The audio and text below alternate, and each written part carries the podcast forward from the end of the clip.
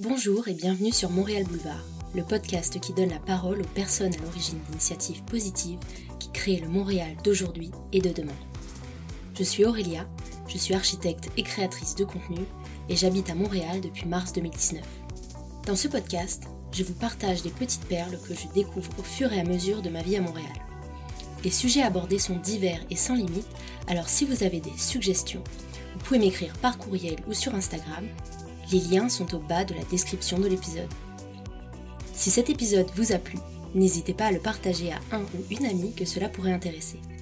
On a une envie, on la concrétise, et puis même si dans l'instance ça prend pas forcément, tant que ça résonne juste, en fait, on, développe notre projet euh, sans trop se poser de questions. Et surtout aussi parce que la majorité de ce qu'on fait est souvent destiné aux autres, en fait, souvent. Dans cet épisode, je reçois Nadia et Romain, fondateurs des plateformes Blondos et Moving Life, Écoutez pour m'y entendre et de Birdie Miam et qui, vous allez voir, sont des créateurs libres et nomades. Nous avons parlé de divers sujets tels que leur expatriation au Canada, leur transition personnelle et professionnelle vers l'accomplissement de leurs rêves en quête d'une plus grande liberté, la reconversion d'un bus scolaire en leur habitat et bien d'autres choses. Si vous aussi, vous êtes dans une période de remise en question, mais que vous ne savez pas vraiment comment vous y prendre, que vous avez peur d'apporter des changements à votre vie, cet épisode va, j'en suis sûre, vous parler, car mes invités se livrent sans tabou sur leur transition. Avec Nadia et Romain, on va voir également qu'il est possible d'avoir plusieurs activités professionnelles très différentes en même temps et qu'on peut se lancer dans un domaine en s'auto-formant et en croyant en son projet. J'espère que cet épisode va vous plaire et bonne écoute alors euh, bonjour, aujourd'hui je suis en compagnie de Nadia et Romain. Euh, est-ce que vous pouvez vous présenter dans un premier temps? On peut, déjà démarrer en fait que dire que nous donc on est un, on est un, duo. Ça. Dans la, dans la vie et dans le travail, dans tout en fait. On est un duo dans toutes les sphères de notre vie, dans, toutes les, dans tous les plans possibles. Mm. Et donc euh, le duo c'est Blondo The Moving Life. Oui, et en fait, euh, bah, c'est ça. En, gros, on s'est rencontrés euh, euh, pendant nos études quand on était à Reims en tant que jeune étudiant en design et en art. Et, voilà, bah, on, a, fait ce parcours ensemble pendant toutes ces années. On a, vécu et travaillé à Paris et, et on a quitté donc la France pour, pour une expérience de, de vie ici au Québec et au Canada pour explorer justement ce pays et cette envie de nature nous appelait cette nature sauvage. Donc, euh, donc c'est ça, on s'est lancé un petit peu euh, sans trop savoir euh, dans cette aventure. On a tout vendu, on a fait nos bagages, on est parti avec notre chat et on a débarqué ici. Et, donc c'était super chouette et c'est là qu'on a commencé à, créer bah, justement Blondo et parler de ce changement de vie. Donc ouais, c'est ça. Voilà. Et sinon, bah, pour me présenter un peu plus séparément de, du duo. Euh, donc euh, oui, donc je suis Nadia. Moi, je suis née en Algérie, puis euh, j'ai grandi quelques années en Algérie. Après, je suis venue à Paris. voilà, donc j'ai grandi à Paris une bonne partie. Et, et puis ensuite, voilà, donc les études en art et, et après toutes ces, ces expériences de vie, ben quand on, est venu au, Canada, euh, j'ai continué un petit peu à faire du design, etc. Et, puis à développer plein d'autres choses en parallèle. Donc, euh, je fais plein de choses hein. euh, dans, la création en général, que ce soit du dessin, que ce soit des créations de, bijoux, d'objets. voilà, je suis attirée par plein de domaines. Donc je me laisse la liberté d'explorer tout ça. Et donc voilà un peu globalement pour la présentation. Peut-être qu'on en parlera peut-être plus précisément après. Donc, je vais laisser Romain se présenter. Oui, si, vous voulez, oui. Euh, j'aurai des questions si, on veut euh, étoffer justement sur vos activités euh, différentes. ok. Donc, bah, moi, Romain, donc j'ai 34 ans. je suis français. j'ai grandi, je suis né à Paris et j'ai grandi en région parisienne, dans, en Seine-Saint-Denis. Et donc, comme Nadia l'a expliqué, donc notre petit parcours, on, on, est donc, je suis designer et architecte de métier. Et aujourd'hui, euh, euh, aujourd'hui, je suis, euh, je suis ce qu'on pourrait dire auteur, voilà, auteur donc écrivain d'une certaine manière et surtout créateur audiovisuel. Et j'accompagne aussi les gens dans le, dans leur épanouissement personnel, voilà. J'ai une, une, première question. quels enfants vous étiez et c'était quoi vos rêves quand vous étiez enfant? Euh, alors moi, je suis une enfant qui a grandi en ville. Et, euh, et en fait, j'ai été coupée de la nature pendant très longtemps. Et en fait, euh, je pense que j'avais ce besoin de nature un peu enfoui en moi. Et, euh, et dès que je, je me retrouvais dans, dans, la campagne, dans des endroits naturels, en fait, je me sentais vibrer. Et ça a été toujours un, un, bah, un, grand rêve aussi de pouvoir euh, plus explorer euh, la nature et, le monde. Et, euh, et, puis après, moi, j'étais une enfant euh, qui, euh, qui était assez sensible, qui dessinait beaucoup, beaucoup, beaucoup. Donc, je, je, partais un petit peu dans mon imaginaire et puis voilà, j'aimais m'évader comme ça. Et, et donc, moi, je je rêvais euh, quelque part d'être dans la création en général, en fait, de pouvoir euh, m'exprimer à travers ça, sans forcément trop savoir euh, ce que je voulais faire, mais je savais juste que j'avais envie, j'avais envie de vivre, voilà, de créer, de pouvoir dessiner et, et, et d'entretenir un peu cet imaginaire que j'avais un petit peu dans, dans ma tête. Et toi, t'étais comment, petit Alors moi, bah moi, curieusement, je pense que c'est assez similaire. Je pense que je suis de, nature euh, créative et euh, profondément indépendant et autodidacte.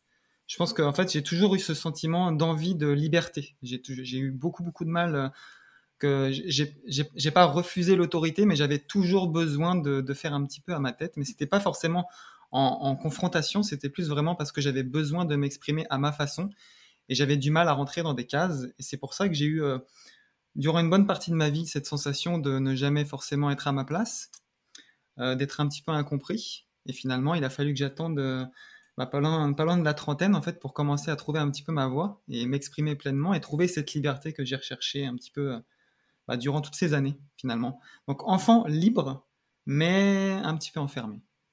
Et justement, j'aime bien cette notion. Moi aussi, en ce moment, je me pose beaucoup la question de la liberté, de, savoir, bah, est-ce que je suis dans la vie qui me correspond? Et, du coup, je me demande quel a été le déclic justement pour trouver plus de liberté. Qu'est-ce qui a fait que vous êtes autorisé à, à sortir du moule entre guillemets qu'on nous demande Parce que Romain, on s'était déjà parlé, puis tu m'avais expliqué que vous étiez dans un rythme avant bah, à Paris, en mode métro, boulot, dodo, et bah, que j'ai connu aussi et qu'il y en a beaucoup qui connaissent et que finalement c'est difficile de s'en détacher. Et ça a été quoi le déclic un petit peu et, et, comment vous avez commencé à vous en détacher? Alors, euh, je pense que le déclic, euh, il s'est fait, euh, il a été progressif, mais je pense que le, le, le point névralgique, c'est un, un, peu notre mariage finalement, mm. d'une certaine manière, parce qu'en fait, notre mariage a été le déclencheur d'une espèce de, de reconsidération de notre vie. En fait, on, on commençait à sentir ce qu'on ne voulait plus, en fait. Et on a profité de notre mariage euh, pour euh, vivre un voyage, en fait. Au lieu, de, au lieu de partir en lune de miel une semaine euh, dans un voyage hors de prix, mettons, on a décidé de partir avec nos sacs à dos en mode backpacker et de parcourir l'Asie pendant deux mois, à pied, en, grande partie à pied en tout cas. Et c'est à ce moment-là, en fait, donc Nadia avait quitté son, son travail salarié. Moi, j'étais indépendant, mais j'étais en pleine restructuration et je voulais, je prévoyais de monter une autre, une autre structure. Et c'est ça, on, s'est servi un peu de ce moment-là pour se dire, à ce moment-là, pendant ces deux mois, on était totalement libre de tout. Donc c'est un peu ce, on est parti sans, vraiment, sans condition, sans vraiment un, sans une vraie intention, si ce n'est simplement l'envie de voyager et d'être libre à ce moment-là. Et en fait, euh, on, avait projeté plein de choses, et puis en revenant, bah, le processus était déjà engagé. Tout ce qu'on avait prévu, en fait, on l'a mis, on l'a mis en place. Mais tout s'est désagrégé avec le temps parce qu'en fait, on s'est rendu compte qu'on avait besoin de cette liberté qu'on avait trouvée. Bah, c'est sûr que moi, au final, euh, dans l'entreprise, j'avais testé euh, cette expérience. Euh, et en fait, je me sentais complètement étouffée. Donc pour moi, c'était très difficile l'expérience d'entreprise. Après, je savais que j'avais plein de choses à apprendre de ça.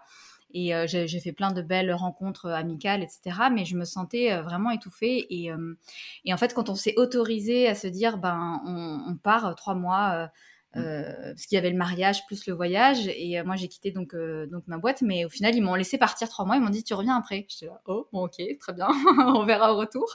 Mais euh, mais c'est vrai que je me suis quand je suis sortie en fait de l'agence à ce moment-là j'ai senti cette espèce d'élan de waouh genre là je vais avoir trois mois pour pouvoir vivre ma vie et c'était une sensation assez folle en fait. Et je pense que ça a commencé à grandir au fur et à mesure. Et puis au final, le voyage, ça a été en fait un déclic immense pour nous parce que c'était une sorte de voyage initiatique, de s'autoriser juste à explorer sans savoir ce qu'on allait faire le lendemain et être complètement libre de, profiter pleinement de chaque instant. Et en fait, quand on commence à vivre ça, je pense qu'après, retourner en arrière, c'est impossible.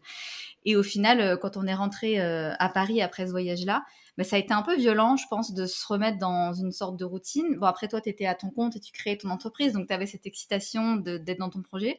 Et puis moi, finalement, je suis retournée dans ma boîte et j'étais en décalage complet. Donc en fait, euh, je suis restée quelques mois et puis après, j'ai quitté cette boîte pour une autre parce que quelqu'un d'autre était venu me chercher à l'époque. Mais c'est vrai que je, pour moi, j'avais plus envie d'être en entreprise, mais je me suis dit, bon, bah, le hasard fait que si on me on me propose ce projet-là, euh, ce, travail-là, bah, peut-être qu'il y a quelque chose euh, que je dois vivre aussi. Donc, euh, donc je, finalement, je suis allée dans une autre entreprise où j'ai pu être au final beaucoup plus à l'aise mmh. au quotidien, mais je savais au fond de moi qu'il y avait quelque chose qui me disait que c'était plus pour moi. Et c'est pour ça qu'après, le projet Canada a commencé à grandir à ce moment-là, parce qu'on sentait qu'il fallait qu'on aille plus loin et qu'on ne pouvait pas rester dans ce, dans ce rythme métro-boulot-dodo et qu'il fallait qu'on retrouve cette liberté, en fait, euh, si précieuse. Et, toi, au final. La euh, liberté qui est finalement pas forcément liée à l'activité, puisque moi, étant indépendant, j'étais en pleine création mmh. d'entreprise. Euh, j'avais tout mis en place, j'avais tout restructuré, j'avais fait tout mon design d'entreprise, etc. Et j'étais dans ce processus créatif, mais déjà dans le processus créatif, dans la, dans la création de l'entreprise, j'étais déjà dans l'après en fait. C'est-à-dire que j'étais, je me projetais pas en train de la clôturer, mais j'étais déjà plus là, donc c'était assez perturbant parce surtout que... toi quelque part tu, tu as été un petit peu déçu euh, de cette de, de, l'expérience que tu avais vécue parce que au final t'étais pas si heureux que ça. Non, bah c'est qu'en fait c'est ça, mm. ça, et puis ce que je voulais dire c'est ça, c'est que la liberté n'est pas forcément liée à l'activité ou à, ou à sa position. Euh, justement, c'est vraiment un état d'esprit, je pense plutôt. Mm. Oui, je, je, comprends. Mais c'est intéressant de voir aussi que, que c'est un petit peu par petits pas que vous êtes allé. C'est pas comme on quitte tout d'un coup, on part, on n'a jamais vécu la liberté, entre guillemets. Et voilà, et vous avez commencé par un voyage et ensuite finalement par un plus long voyage. justement, vous avez commencé à en parler, mais qu'est-ce qui fait que vous avez décidé de partir au Canada? Pourquoi le Canada? Et, et, et qu'est-ce qui fait que vous êtes autorisé justement à vivre pleinement la, la en tout cas à, réaliser un petit peu vos rêves en, venant au Canada et, à vous accorder cette liberté beaucoup plus large que vous aviez avant. Bah, moi déjà le Canada, j'avais déjà été en, voyage avec mes parents quand j'étais plus jeune et j'avais adoré ce voyage et je m'étais dit Romain, t'aimerais trop le Canada, le connaissant et, et, du coup en fait comme ma sœur vivait aussi au Canada, ma grande sœur en fait était partie aussi en, en PVT à l'époque euh, pendant deux ans, mais elle était du côté de Vancouver, donc dans l'ouest du Canada. Euh, et, c'est vrai que je trouvais ça quand même super chouette et enrichissant comme expérience de vie à l'étranger. Et donc on avait pensé au Canada pour ça et aussi pour le fait que c'était euh, par rapport à notre chat facile de l'amener. En tout cas plus facile que par exemple l'Australie où c'est un petit peu plus compliqué sur les îles de ramener des animaux. Donc en fait il y a eu plein de petits critères comme ça qui nous ont aidés dans le choix.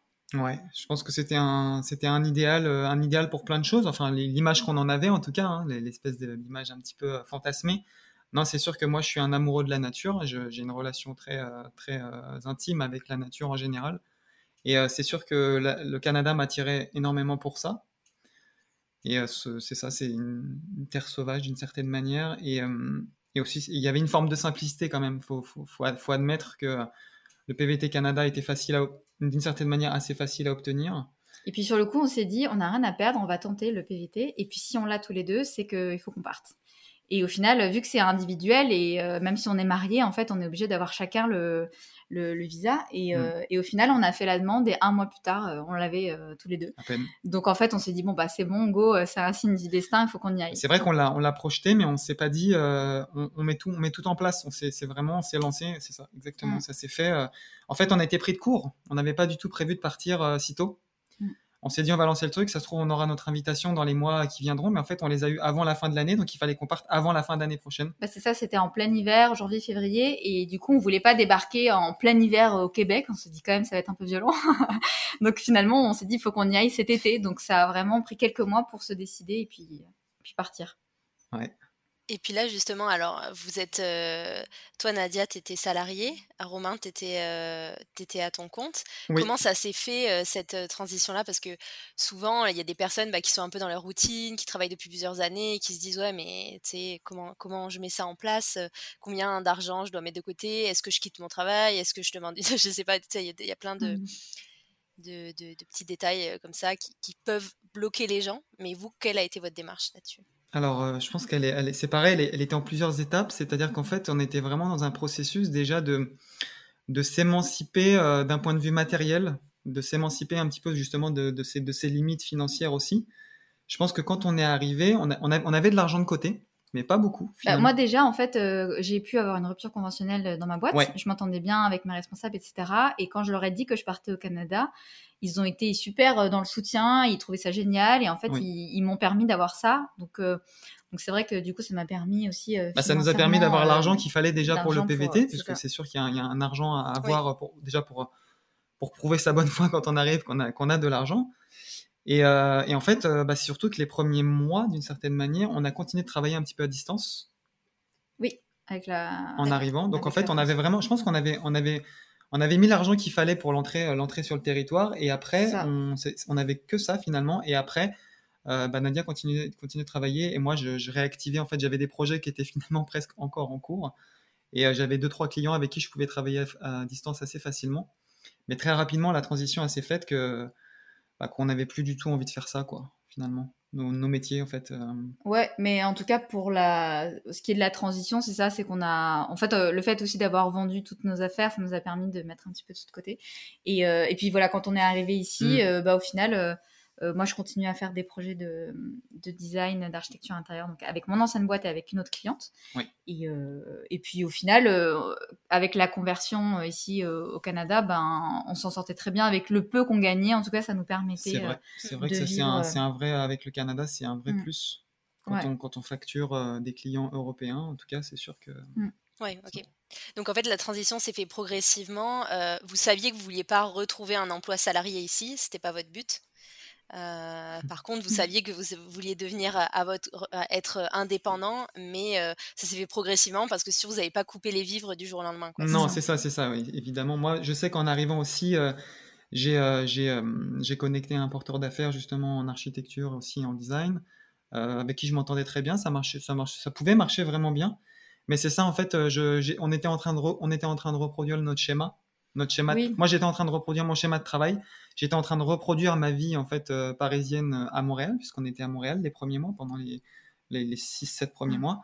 Et en fait, euh, très rapidement, on s'est rendu compte qu'on voulait pas vraiment de ça. En fait, on bah voulait pas C'est vrai que tu avais fait un projet, mais tu t'es rendu compte que bah, ça t'ennuyait. En fait, tu avais plus cette cette flamme là, et en fait, ça servait à rien de reproduire le schéma. On s'est dit, justement le pourquoi on a quitté euh, tout, c'était peut-être pour repartir à zéro et pour justement s'offrir euh, un peu de voilà de d'aventure et d'inconnu quoi. Par rapport à ta euh, question, ce qui est intéressant, c'est de se dire que c'est pas une obligation de partir avec un projet précis, par exemple, ou avec, ou avec comment dire, un métier précis. C'est de se dire, faut se laisser l'opportunité en fait de faire le choix sur place, d'une certaine manière. On peut avoir un, un, un, travail en arrivant déjà, mais de se dire, genre, c'est pas parce que j'ai ce travail que je dois absolument le garder, peut-être que j'aurais envie de faire autre chose, se laisser de la souplesse.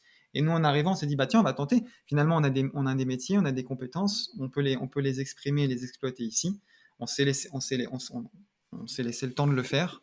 Et puis voilà, le temps a fait que, bah, finalement, non. Surtout que nous, quand on est arrivé, euh, donc c'était un PVT de deux ans, et généralement les personnes, euh, dès qu'elles arrivent, euh, elles trouvent un travail pour pouvoir, voilà, potentiellement après bah faire des demandes, etc. Mais nous, en fait, on a été vraiment dans cette démarche. On avait envie de voyager, d'explorer le, pays, et, et c'est vrai qu'on n'a pas du tout voulu chercher du travail ici, enfin voilà, en salarié ou quoi. C'était vraiment développer des activités en freelance et puis, euh, et puis se donner justement euh, le temps bah, de voyager. On avait acheté notre van et puis on a parcouru pas mal de kilomètres euh, dans l'est du Canada et, au final on est content de l'avoir fait malgré tout, d'avoir profité un maximum en arrivant.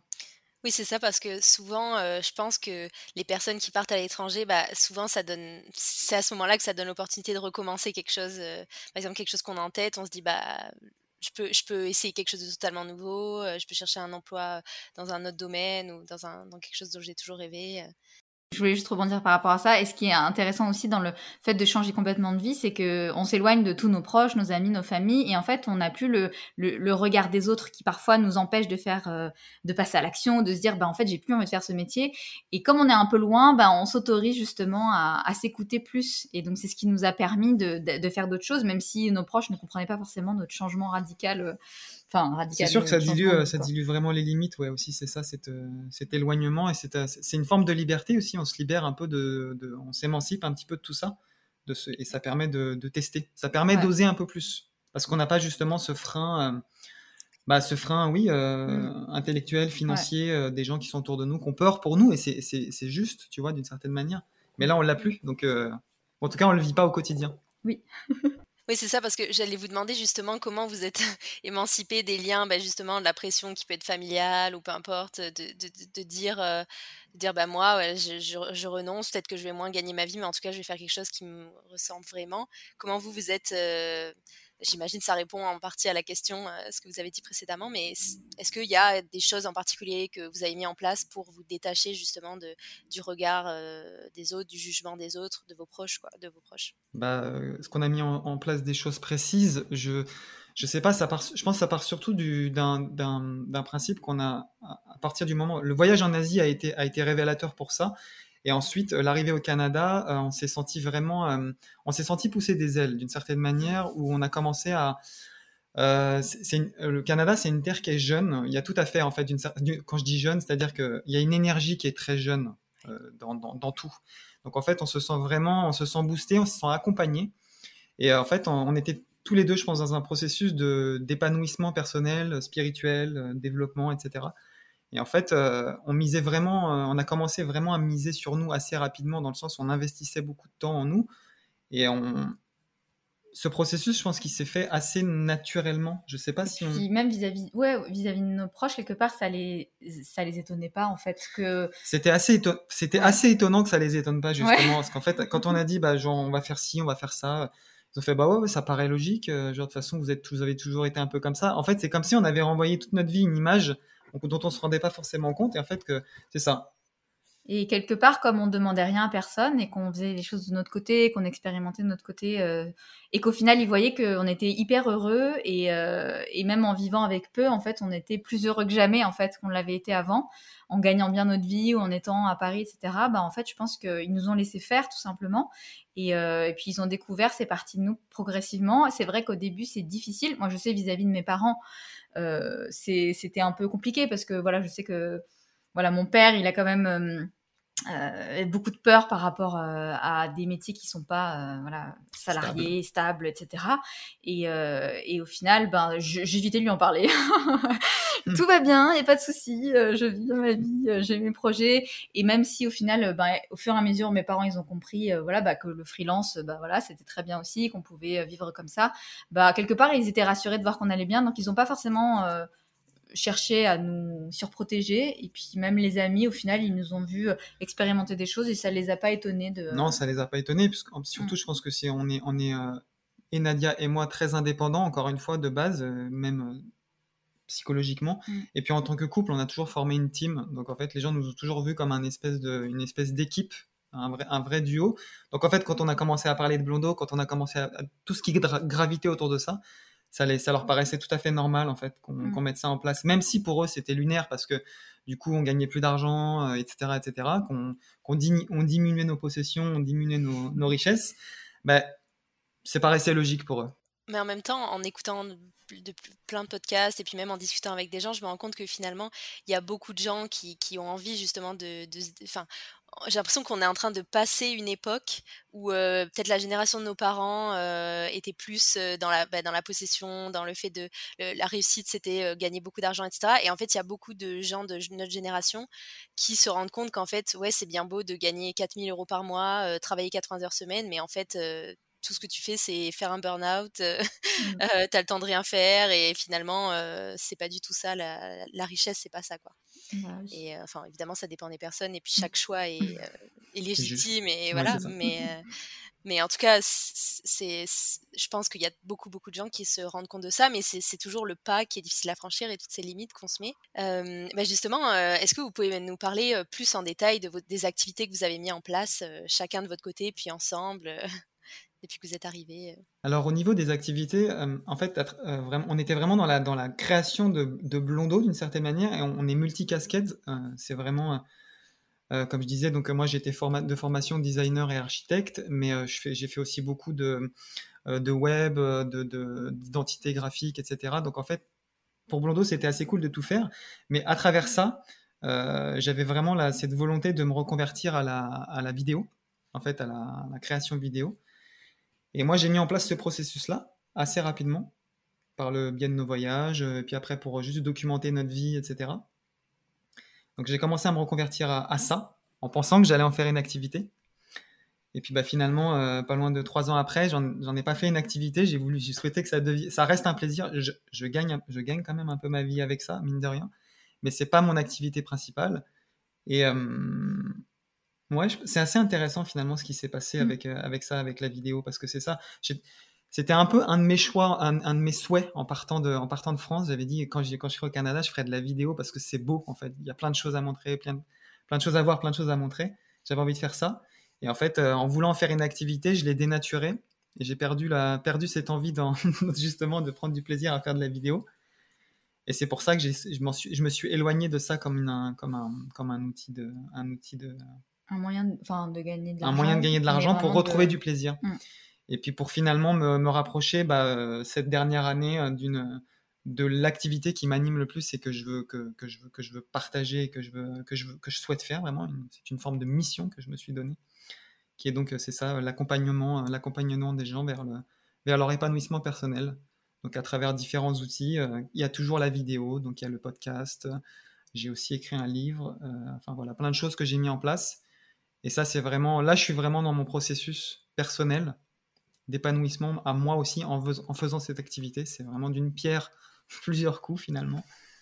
Et c'est aussi euh, c'est un, un, chemin qu'on fait Nadia et moi ensemble mm. à travers deux activités différentes mais qui se rejoignent dans mm. Blondo. Puisque ce que je fais est à l'image de Blondo et Nadia aussi. Et du coup, bah, on, conjointe et on, et on mutualise nos, nos compétences. C'est ça. Moi, du coup, de mon côté, quand, euh, bah, quand on est arrivé, euh, donc comme je disais, j'ai continué de faire de l'architecture en freelance et en parallèle à prendre du temps pour moi, pour, euh, pour lire tout ce que j'avais envie de lire, m'intéresser à tous les sujets qui me fascinaient depuis longtemps. Euh, donc je me suis tournée beaucoup vers le côté très spirituel euh, qui m'appelait depuis toujours en fait, depuis petite, que j'avais mis de côté parce que peur de, certaines choses. quand j'étais petite, je voyais, je ressentais des choses, etc. on va dire paranormal et qui du coup, bah, vu que personne ne comprend, bah, tu mets de côté. Et, et en fait, c'est revenu dans ma vie bah, quand on s'est rencontrés, toi et moi. Mmh. et j'ai eu des, petits déclics comme ça dans la vingtaine ou des choses qui se sont remanifestées à moi. Euh, je me suis dit, c'est quand même bizarre, il faut que j'essaie de comprendre euh, ce que c'est et euh, que j'aille un peu là-dedans. Donc j'ai j'ai suivi cet appel-là quand on est arrivé au Canada parce que c'était, comme je disais, le moment de, de profiter de, d'écouter en fait les sujets qui nous intéressent sans, sans voilà, euh, se dire bah, j'ai envie de faire ce que je veux. La page blanche. Hein. c'est ça, la page blanche. Et, euh, et c'est ça, donc j'ai profité de... Euh, bah, avant de partir au Canada, je m'étais, je m'étais formée au Reiki, par exemple, pour les soins du magnétisme et de l'énergétique, etc. Tous ces domaines-là, en fait, m'intéressaient. Et, et j'avais envie d'explorer ces, ces sujets-là. Donc j'ai commencé progressivement ce cheminement, on va dire, d'éveil spirituel bah, après notre mariage. Mmh tout s'est un petit peu enchaîné, c'est-à-dire que quand j'étais encore en entreprise, je, je, je profitais pour écouter des petites conférences ou des documentaires sur le sujet en parallèle de faire dessiner mes plans.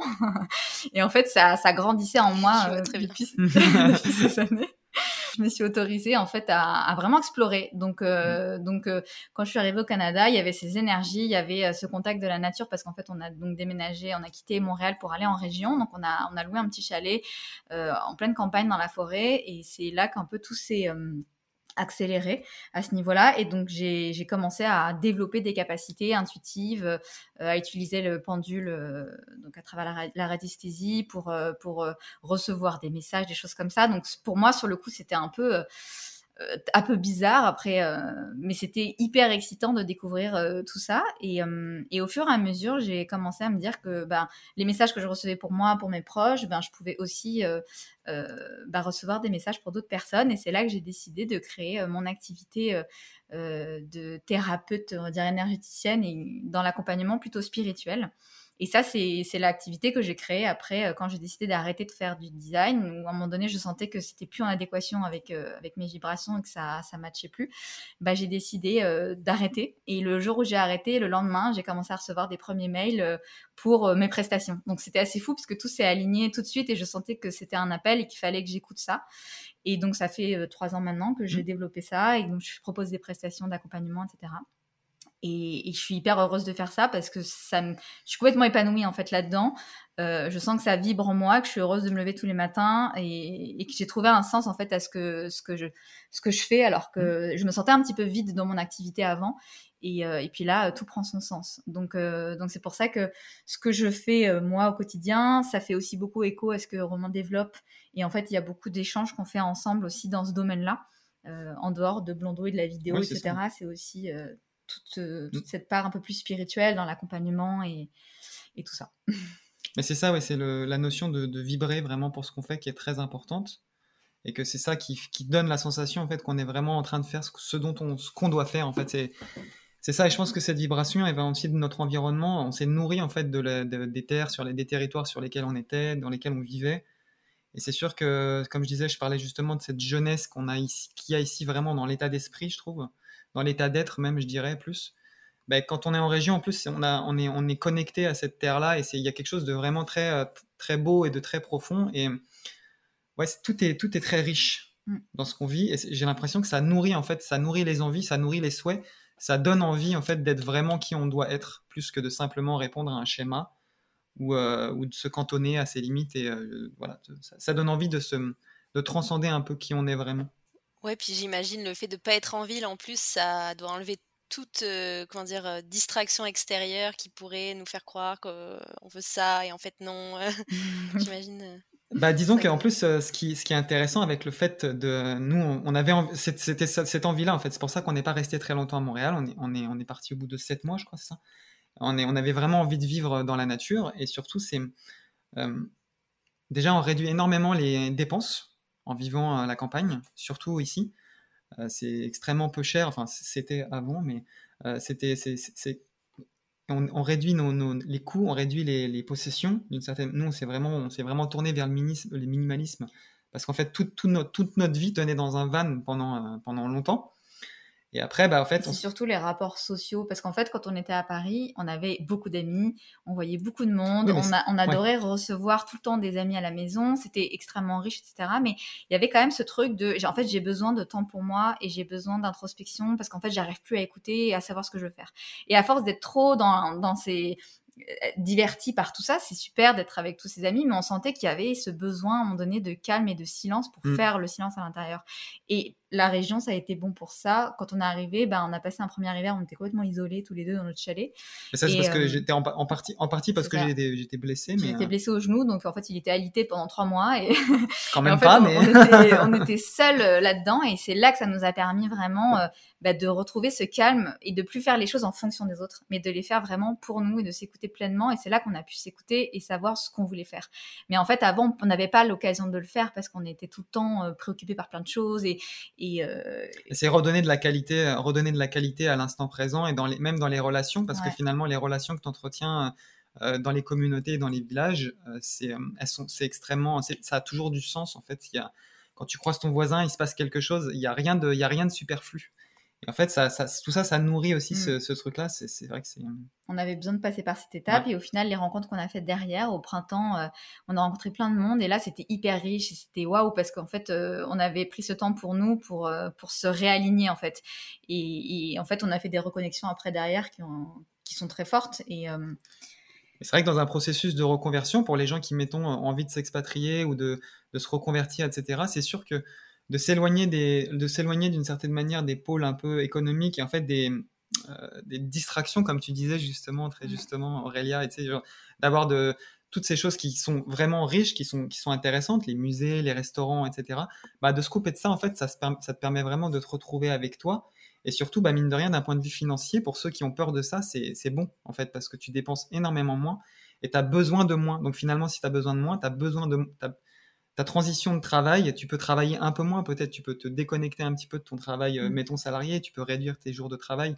C'est un, ça peut être un processus intéressant pour les gens qui ont un peu cette peur de, le, de, la, de justement du manque d'argent, par exemple, pour la vie, de s'éloigner, de, bah, de, de, réduire ses dépenses. Bah, justement, en s'éloignant des villes, déjà, on est déjà dans ce processus-là. Je trouve que ça, enfin, nous, je pense que ça nous a aidé parce que quand tu sais que n'importe quoi, tu peux vivre, tu peux vivre à deux, un mois tranquillement avec 1000 euh, euros, par exemple c'est possible, c'est possible en région. Hein non, mais quand je dis 1000 euros, c'est en 1500, dollars, c'est possible.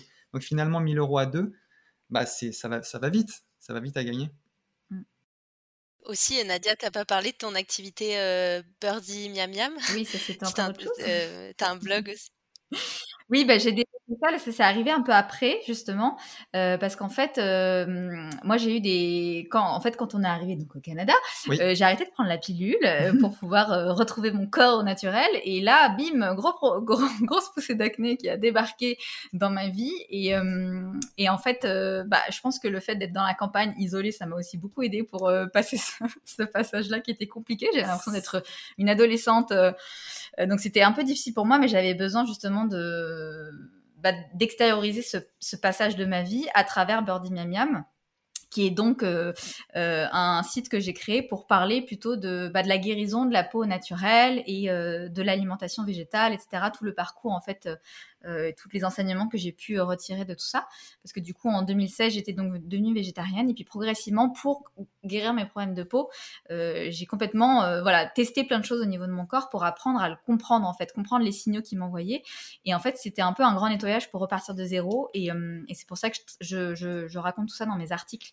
Donc, je, je parle de ce parcours et je donne mes, mes, petits conseils et puis mes recettes parce que j'aime beaucoup cuisiner, j'aime beaucoup la mmh. nourriture, je suis très gourmande.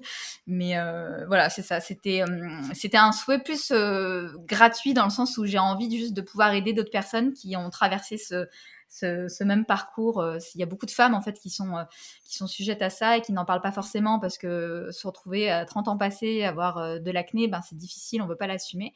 Et à un moment donné, je me suis dit qu'il fallait aussi moi pour guérir que j'arrive à en parler. Donc c'est pour ça que j'ai créé ce site pour pour pouvoir m'aider aussi à, à, guérir à, travers ben, le partage et euh, et, les mots.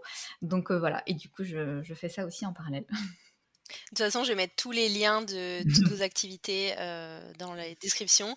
Aussi, ton activité de, de thérapeute, je crois que ça s'appelle mmh Écouter pour mieux entendre, c'est ça? C'est ça. Donc, je mettrai tous les liens, mmh. tous les liens dans la description. et justement, par rapport à vos activités, je me demandais quelle est votre méthode pour développer des nouveaux projets? Est-ce que vous êtes plutôt impulsif Vous dites, OK, j'ai une idée, je la développe, vous faites tout sur le coup Alors, est-ce que vous êtes plutôt, vous prenez votre temps Est-ce que vous planifiez? Comment ça se passe, en fait, votre créativité et la mmh création de vos projets?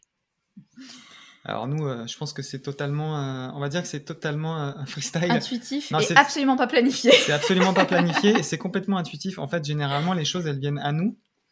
elles viennent à nous naturellement et ensuite derrière, on, a, on s'écoute beaucoup. C'est-à-dire qu'on fait les, on se force pas et on fait les choses et, généralement en faisant ça, on, les choses déjà d'une arrivent naturellement et quand on les, quand on les développe, ça va beaucoup plus vite que quand on est justement on entre dans la résistance avec un projet à forcément peut-être trop vouloir faire les choses trop rapidement, à trop aller dans le concret. C'est sûr qu'on a cette envie. Euh, en plus, c'est surtout que ça, c'est un enseignement qu'on a parce qu'en fait, on a, moi, j'ai vécu moi en tant qu'indépendant beaucoup d'échecs à ce niveau-là, à trop vouloir aller vite, à vouloir concrétiser les choses très rapidement. Et en fait, bah, on se blesse, on se, on se, on se, on s'abîme en fait à, travailler comme ça, on se fatigue. Et en fait, aujourd'hui, maintenant, c'est ça, c'est quand on, on essaye au, le plus possible de s'écouter et surtout, euh, on a un outil principal dans notre vie qui nous permet de développer nos projets, c'est la méditation. C'est vraiment, euh, c'est vraiment au cœur de ces méditations-là qu'on trouve notre équilibre et justement les outils pour euh, une méditation du matin, c'est, là qu'on, qu'on va savoir ce qu'on va faire dans notre journée. Si, en, dehors bien sûr évidemment de tout ce qui est programmé, que sont les séances, etc., mais d'un point de vue créatif, c'est ici qu'on, c'est, là qu'on détermine un peu ce qu'on fait. C'est là qu'on a beaucoup de réponses à nos questions quand on pense à quelque chose qui nous ferait plaisir de développer, ben en fait, euh, on s'écoute et puis si ça vibre juste, on dit bah vas-y go, j'y vais. Mm. Et en fait, on a aussi, euh, en fait, disons que c'est dès qu'on a une idée, euh, on la on la réalise parce qu'on a aussi, comme on est créatif et qu'on sait utiliser plein de logiciels, etc. En fait, on peut tout de suite se dire bah je crée mon site, je crée des choses. En fait, c'est une facilité en fait qui nous permet de développer rapidement des projets. Et, et c'est ça, c'est qu'à partir du moment où ça, ça vibre en nous, on se dit ah c'est trop cool, faut que je fasse ça. Bah on le fait tout de suite et puis on, on, on réfléchit pas trop le truc en se disant ouais business plein de machin, truc muche. C'est pas du tout le délire. En fait, on, y va vraiment à l'intuition et en s'écoutant euh, euh, pleinement. Euh, et, puis voilà, dès qu'on a une envie, on la concrétise. Et puis même si dans l'instance, ça prend pas forcément, tant que ça résonne juste, en fait, on, développe notre projet. sans trop se poser de questions. Et, surtout, et surtout aussi parce que la majorité de ce qu'on fait est souvent est destiné aux autres en fait souvent. Donc en fait on est dans l'expérimentation nous aussi, c'est-à-dire que tous les projets sont là entre guillemets pour aider, pour accompagner, pour pour proposer des choses, pour permettre aux gens de s'évader. Donc c'est ça, c'est un peu. Si on était trop, euh, si on était trop dans notre tête en faisant ça, on arriverait peut-être un peu moins à, toucher les gens. Donc on a envie d'être transparent et ça implique, c'est ça, de, de, de, lâcher prise et de se laisser un peu aller. Et puis on s'est bien rendu compte qu'à chaque fois qu'on a eu des projets qu'on a voulu euh, planifier à l'avance, ça n'a jamais fonctionné. à chaque fois, on s'est confronté à, à des, des, voilà des bugs où au final euh, on s'est dit bah là on fera ce projet là quand on voulait acheter notre bus on s'était dit bah on achètera notre bus on partira à tel moment on avait tout planifié on avait organisé un projet de dingue. Et rien n'est arrivé parce qu'en fait on avait mis tellement de pression à cloisonner le projet et pas lui laisser de liberté qu'en fait on s'est on s'est mangé des murs à chaque fois et donc on s'est dit plus jamais on programme on ne nous dit rien à l'avance on fait tout dans l'instant présent on, a une, on a une relation assez euh, assez intime avec l'échec qui est, mais, qui est, mais, qui est, mais, qui est, mais qui est juste et qui est saine parce que c'est ça, c'est grâce à tout ça qu'on arrive aujourd'hui à, à, être un petit peu plus efficient. Mais après, et être dans la résilience parce qu'au début on était beaucoup dans la résistance et on s'est rendu compte que ça fonctionnait pas si on, on, voulait contrôler les choses. Et à partir du moment où on a lâché prise et on, a fait confiance, ben en fait tout est devenu beaucoup plus fluide. Et c'est comme ça qu'on fonctionne en général pour tous nos projets.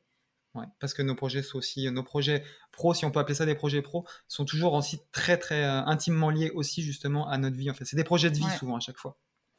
Tout ce qu'on fait, euh, c'est, ça s'ancre dans notre vie. C'est pas, on n'est on, pas capable, on peut pas euh, dissocier ce qu'on fait de notre vie en fait, puisque c'est, ça fait partie de nous. C'est ça qui est intéressant dans nos activités aujourd'hui et qui nous anime tant.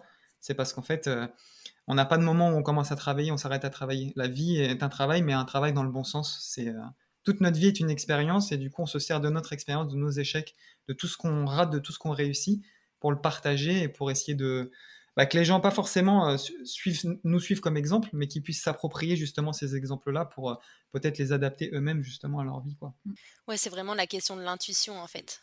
Que, que, on, que, on, a tendance à pas du tout écouter en fait notre enfin, surtout je trouve notre société euh, quand on est dans le travail on, on sent bien que des fois il y a des moments ça on n'est pas au bon endroit, on, ne fait pas les choses comme on devrait le faire, mais on s'écoute pas. Et c'est vraiment ça, cette question-là. Donc en fait, si je comprends bien, vous n'avez pas, par exemple, de, vous faites pas de to-do list du lendemain, de choses comme ça. De, c'est vraiment à, l'intuition. Non, non vraiment. Et même euh, plus, c'est, c'est ça, c'est J'étais un, on va dire que j'étais un, j'étais un listeux, comme on pourrait dire. J'étais quand même. J'adore les boîtes, les cases, les listes, les trucs bien rangés, bien organisés. Attention, c'est ça. L'intuition, l'intuition et le côté, euh, le côté entre guillemets euh, sensible n'implique pas forcément le côté juste. Je disais freestyle au début, mais non, ça, on, est. Moi, je par exemple, je suis quelqu'un, je suis quelqu'un de très rigoureux et très hiérarchique dans, dans ma tête. Dans, quand je mets en place des choses, là, par contre, c'est carré.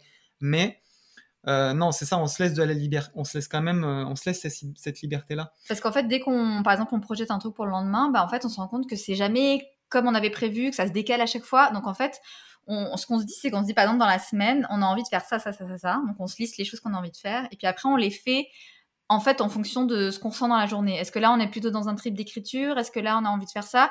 Et en fait, on, après on les choses elles viennent se, s'emboîter dans le puzzle euh, progressivement dans la semaine, mais on se on se restreint pas en fait, on se donne une liberté de pouvoir euh, de pouvoir créer au moment où c'est le plus juste. Oui, c'est ça. Mm. Encore une fois, en dehors des rendez-vous, c'est ça. Si je trouve que c'est un bon outil d'avoir une une to-do list, ça, c'est correct d'avoir une to-do list à partir du moment où tu n'es pas en train de répartir tous les éléments qui vont te contraindre en fait et qui vont dire bah à cette heure-là je vais devoir faire ça mais si à cette heure-là t'as pas envie de le faire bah c'est correct tu vois donc d'une certaine manière c'est peut-être avoir le processus inverse c'est noter ce que tu as fait dans ta journée plutôt que noter le matin ce que tu vas faire dans ta journée. C'est marrant, j'ai eu une discussion avec une amie la semaine dernière qui me disait exactement la même chose que elle, euh, elle, se note à la fin de la journée plutôt pour se, plutôt pour se dire waouh, trop cool, j'ai fait tout ça, pour, plutôt que d'avoir la frustration de ne pas avoir réussi bah à terminer. Euh. Parce qu'au final, on finit sa journée, on est super content d'avoir fait tout ce qu'on a fait. Et, même on n'est pas frustré de ne pas avoir fait ce qu'on avait prévu. Et en fait, c'est beaucoup plus sympa parce qu'après, on va se coucher, on est trop bien. Et même si tu n'as fait qu'une chose, tu as quand même fait une chose. Alors que si tu as fait qu'une chose sur cinq, bah, tu sais, t'imagines, non, la, la, satisfaction est, différente. Et puis c'est ça, mm. c'est quand même plus agréable. Ouais. Ouais, et puis finalement, j'imagine en suivant euh, cette intuition, en fait, euh, bien sûr, bon, le mot productif est pas forcément très adapté, mais on est plus productif peut-être en suivant son intuition plutôt qu'en mmh. ayant une liste énorme qui nous restreint et qui du coup ne, ne, nous ne révèle pas notre plein potentiel entre guillemets. Oui. Euh, ça, j'ai l'impression que Mmh. Bah, ça fonctionne. Euh. C'est certain. Bah, je pense en tout cas, que pour nous, ça c'est Non, c'est euh. sûr, je pense que oui. Après, c'est ça, c'est pas une. C'est pas, c'est pas miraculeux. C'est-à-dire qu'on a tous des. On, on, rechute. Enfin, moi aussi, moi, je rechute souvent, tu sais, dans la. justement dans le délire, genre, bah, faut que je fasse ça, faut que je fasse ça, faut que je fasse ça. Mais on, Mm. avec le recul, tu, tu prends toujours conscience, bah, pourquoi j'ai, euh, je me suis, euh, pourquoi j'ai résisté justement pendant 2-3 heures sur un, sur un écrit ou sur quelque chose, sur une vidéo, peu importe, sur une photo, peu importe.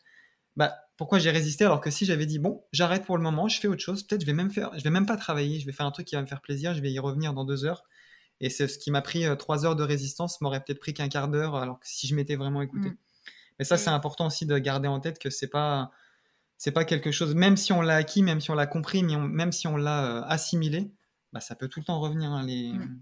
Et c'est pour ça que ce qu'on a mis en place euh, ces derniers jours euh, Oui. avec notre, notre défi euh, anti-routine, c'est euh, justement arriver à, à s'écouter et s'offrir des moments dans la journée parce que ces moments où on va faire des choses pour nous, on va être tellement plus productif après derrière dans, dans la création d'autres choses parce qu'on se sera donné ce moment-là. Mm. Et, euh, et ça nous aide beaucoup au quotidien Oui, de oui, le faire et puis euh, vraiment de, de, de, de se laisser du temps en fait pour, pour développer plein d'autres choses, plein d'autres activités en parallèle de, de ce qu'on doit faire au travail.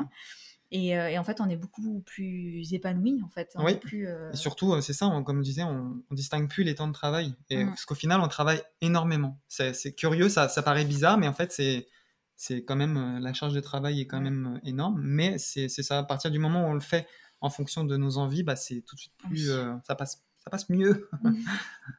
Oui, parce qu'en fait, ce que vous faites, vous faites, ce que vous faites, bah, évidemment, j'imagine, il y a des choses qui vous font moins plaisir que d'autres, mais ce que vous faites, ce que vous faites, ça vous fait plaisir finalement, et oui. j'imagine, et, ça- et vous sentez que ça vous, euh, ça vous Mm. épanouit, donc euh, forcément, on est plus capable de, de travailler longtemps sur ces moments-là, ça. on quantifie moins, quoi. On essaye de valoriser tout ce qui nous fait plaisir plutôt que. Mm. ouais. Et euh, justement, je voulais revenir, euh, vous avez parlé du fait que vous avez acheté un van quand vous êtes arrivé, c'est ça?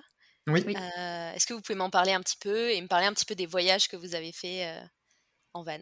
Ah, ce petit van, ce pauvre petit van qui a Bah, on fini l'avait on l'avait déjà trouvé en France. Ouais. C'était notre amie qui habitait ici à Montréal. Elle avait vu une annonce euh, Ah, il y a un van à vendre, il serait parfait pour vous. Et en fait, nous, on devait arriver une semaine après. On avait prévu de partir deux semaines. En fait, après, euh, du coup, le moment où on avait vu le van. Et pour nous, c'était notre van, quoi. Donc, en fait, on a tout de suite euh, envoyé un message au, au propriétaire. Et euh, en fait, on a été les premiers à le, à le voir quand on est arrivé euh, à Montréal. Eux, ils revenaient de leur road trip, c'était des Belges, euh, Oui. des amis, euh, qui, euh, qui revenaient d'un grand voyage aux États-Unis, au, au Canada. Et, et en fait, on l'a tout de suite vu et puis on l'a acheté tout de suite. Il était déjà aménagé pour la route, etc. Il y avait tout l'équipement dedans, donc c'était parfait parce que nous, on avait prévu de partir une semaine ap- après. C'est ça. ouais. On a juste euh, repeint un peu, on l'a mis à notre goût, euh, vu qu'on est un peu des designers, architectes, on, on se sent un peu obligé à chaque fois de, Mettre De un petit peu notre notre, touche. notre touche, mais. mais euh, et puis en fait, on est parti au bout de deux semaines euh, direct sur la route avec euh, notre chat euh, Léon, Ouais. qui n'avait jamais euh, exploré ailleurs que l'appartement parisien dans lequel on était, donc on était un peu inquiets au début. Et, euh, et puis finalement, euh, bah, il nous a suivis dans, dans l'aventure. Ouais, on a fait un, on a fait un, ce premier road trip, ça a été vraiment un super voyage et ça a été pour nous aussi l'occasion vraiment de tomber amoureux du, bah, du Canada, hein, très clairement. On a fait toutes les, euh, toutes les maritimes, donc on a fait tout le Québec dans son ensemble, sans, sans monter dans le nord évidemment, Mm. enfin dans le Grand Nord je parle. Et on a fait donc, la Gaspésie. donc jusqu'en Gaspésie, puis Nouveau-Brunswick, euh, île du Prince-Édouard et la Nouvelle-Écosse. On a vraiment fait tout le tour. Ouais. Et tout ça sur, pendant euh, sur deux deux mois, mois. à peu près. Ouais. Sur deux mois. Donc on a quand même pas mal bourré. Ok. Parce qu'on on voulait tout faire avant les, avant les premiers vrais froids? Ouais, parce qu'on est rentré fin octobre et, Ouais. et on ne voulait pas trop Ça se geler dans commençait, ça commençait déjà à être un petit peu juste en Nouvelle-Écosse euh, euh, à la fin octobre. ça Puis les, tous les campings commençaient à fermer, donc Ouais. on sentait que c'était la fin de la saison. Donc, euh, Pour les donc foires, en après, on- ça. Mais c'était c'était fou comme voyage, c'était tellement enrichissant, tellement beau, euh, tellement on en rêvait de ça en fait euh, quand on a quitté Mm. euh, Paris. Donc euh, on était juste comme des enfants euh, tous les jours. Après on était quand même super fatigués parce qu'on enchaînait quand même assez Ouais. rapidement tous tous les jours d'exploration. Bon, c'est vraiment nourri. Je pense que ça a vraiment donné une dynamique à notre vie. Mm. C'était, on a, on a pris de la nature dans tous les sens. En plus, on a suivi les couleurs. On était en plein dans les couleurs, donc on les a suivis sur toute, sur toute la route. Et c'était, c'était, non, non, c'était. Beaucoup d'océans parce qu'on était. On a suivi toute la côte beaucoup. Donc c'est ça qui est assez intéressant, c'est que euh, on n'a pas forcément cette image-là du Canada, d'une certaine manière, c'est ce, rapport pro- euh, à l'océan. Et là, on, on imagine souvent les grandes forêts, les montagnes, etc. Et là, on a suivi, on a suivi la côte pendant pendant deux mois. C'est quand même assez euh, Ouais, un vrai coup de cœur pour les maritimes, un vrai coup de cœur. Et ce van, il nous a, il nous a supporté euh, pendant, pendant trois ans. On, lui- on lui en a fait voir de toutes les couleurs. Et que l'année d'après, on est reparti avec lui justement avant de quitter Montréal. Mm. On est reparti avec lui de Montréal et on est, euh, on est allé jusque, jusque sur Terre-Neuve. Sur l'île de Terre-Neuve, ouais. Sur Donc on a vraiment tout traversé rapidement. Et hop, on a pris un bateau, puis on est allé sur l'île pendant trois semaines. Ouais. Et ça aussi, c'était dingue. Hyper sauvage, magnifique. Ça, je, je- je l'ai compris qu'après, en fait, mais c'est moi, j'ai dit à Nadia, euh, j'ai envie de voir des icebergs, juste, je- je- j'en rêve, en fait, je veux voir des icebergs et Terre-Neuve, ça a l'air tellement magnifique. Et moi, je lui ai lancé le truc et euh, elle m'a dit, ok, mais elle- ah, en fait, elle, m'a dit après coup qu'elle n'était pas si tentée que ça, ça la tentait pas trop. Non, parce que c'était la fin de l'hiver euh, à Montréal. On est parti euh, mi-mai. Et en fait, euh, on s'est retrouvé là-bas. C'était, euh, il faisait froid, c'était la tempête de neige, euh, les icebergs. Et moi, j'avais qu'une envie, c'était au printemps. Donc, j'en avais un peu marre à la fin. J'avais Mais c'était, c'était honnêtement Terre-Neuve, c'est, magnifique, c'est absolument magnifique et c'est une terre vraiment sauvage pour le coup, Ouais, c'est beau. vraiment sauvage. Et, et puis voir des icebergs, ça n'a pas de, ça a pas de prix. hein. C'est vraiment, c'est incroyable de voir ces gros, ces gros glaçons qui dérivent depuis le Grand Nord avec. euh, tu- on a tenu, on Ah, a tenu dans nos mains, on a tenu dans nos mains un morceau d'iceberg. Tu sais que c'est de l'eau qui a plus de 10 000 ans, euh, qui est gelée, qui a 10 000 ans. Tu vois, c'est, ça a quelque chose d'extrêmement. Moi, ça a été un, un vrai choc. Mm. De voir ces icebergs-là, ça a été euh, très intense. Ouais. Et, euh, et donc, du coup, j'imagine, ce van, vous l'a- vous, euh, vous l'avez revendu, c'est ça ou... On a, on, a fa- on a failli le revendre. Non, malheureusement, le pauvre, le pauvre a fini à la scrap. Ouais, c'était sa retraite, il en pouvait plus. Il avait trop. euh, En fait, c'était un van pour la petite histoire. C'est quand même, c'est un van euh, qui, c'est un van de PVTiste. hein. Oh, Très honnêtement, ça faisait, Ouais. euh, c'était la quatrième, quatrième génération de PVTiste. Je pense qu'il y en avait même encore eu avant. Il était à 350 000 km. Il a vraiment subi, il était tout rouillé. Et puis nous, en fait, on l'a vraiment, euh, la région, En ça l'a, bien, ça l'a bien. Et Surtout qu'à partir du moment où on a acheté notre bus, on a essayé de mettre quand même plus d'énergie dans le bus. Et puis au final, euh, bah, on entretenait beaucoup moins le van. On n'avait plus d'argent euh, malheureusement. à- à le- mais c'est- ça a été un déchirement de le- pour moi Ouais, de l'emmener à la de scrap. l'emmener, euh, Oh là là, c'était horrible de le quitter comme ça, de le laisser tout seul. Ouais. J'aurais préféré le vendre à quelqu'un, mais qui roulait plus. Et justement, euh, pour, c'est, un- c'est une bonne transition, j'allais parler du bus. Donc, est-ce que vous pouvez nous parler de votre projet de bus euh, scolaire euh? Alors ça, c'est pareil. Bah, ce projet, c'est euh, c'est un peu un, c'est un espèce de fantasme qu'on avait. Et puis finalement, ce- cette envie, elle a commencé à se nourrir euh, quand on était à, à Terre-Neuve. À Terre-Neuve, ouais. En fait, en allant à Terre-Neuve, on, je sais pas pourquoi, on a commencé à avoir des bus jaunes partout. Voilà, des petits, des petits school bus euh, nord-américains classiques. On a commencé à en voir partout et ça commençait à nous, à, à nous trotter dans la tête. Et moi, j'arrêtais pas d'en parler à Nadia. Je disais, ah, c'est c'est quand même cool un, un bus scolaire et tout. Genre, ça te dirait pas qu'on en prenne un, qu'on se fasse une conversion et tout. euh. Parce qu'on avait vraiment envie, on, projetait ça vraiment d'acheter un van et de le reconvertir à notre goût, de, de, de- voilà, justement, de, entre guillemets, de, de réexploiter nos, nos compétences en archi, d'aller, Ouais. d'aller- Mais un van un peu plus spacieux que mais un van un peu plus spacieux qu'on avait parce qu'on pouvait pas se mettre debout, etc. dedans. Et euh, ouais, ça a commencé à se nourrir à, ce par- à partir de là. Et puis voilà, en revenant de Terre-Neuve, on a, on, a, on a déménagé après à l'été, on a, on a été habité dans notre chalet, etc. Ça, ça faisait son petit chemin, mais c'était pas forcément. euh, c'était pas prévu finalement qu'on le fasse forcément, quoi. Mais finalement, c'était devenu après euh, tellement une sorte d'obsession. On y pensait beaucoup. Ouais, en fait, c'est- bah, c'est peut-être euh, C'est début, euh, c'est ça, c'est début 2019, ça a commencé à devenir un peu obsessionnel. euh, c'était et puis jusque c'est ça. Après, on s'est dit, mais ça a été là pour le coup, ça a été du jour au lendemain. On s'est dit bon bah on achète un bus, on le convertit. C'est vrai que même avant, quand on était à Paris, euh, on avait un peu ce- cette grosse envie un jour de se dire on pourrait vivre dans une mini-maison euh, et construire notre propre mini-maison. Et on s'était dit, ben, le bus, c'est une belle première étape de constru- Oui. construction de mini-maison, même ça, si oui. c'est un véhicule et c'est autre chose. Mais euh, on s'est dit, bah, pourquoi pas euh, se faire ce petit challenge-là. euh, Ouais. Et euh, c'est comme ça qu'après, on a vraiment ancré ce projet dans notre réalité. Et euh, on s'est dit, bah, mission, on cherche un bus. Ouais. On savait, on, on savait pas que ce serait aussi compliqué. Mais en plus, surtout, c'est. euh, non, mais c'est vrai, c'est ça, c'est un- le processus euh, de, de ce bus-là, c'est vraiment. On est vraiment dans une logique de. On aime l'autoconstruction, on aime tous ces projets-là.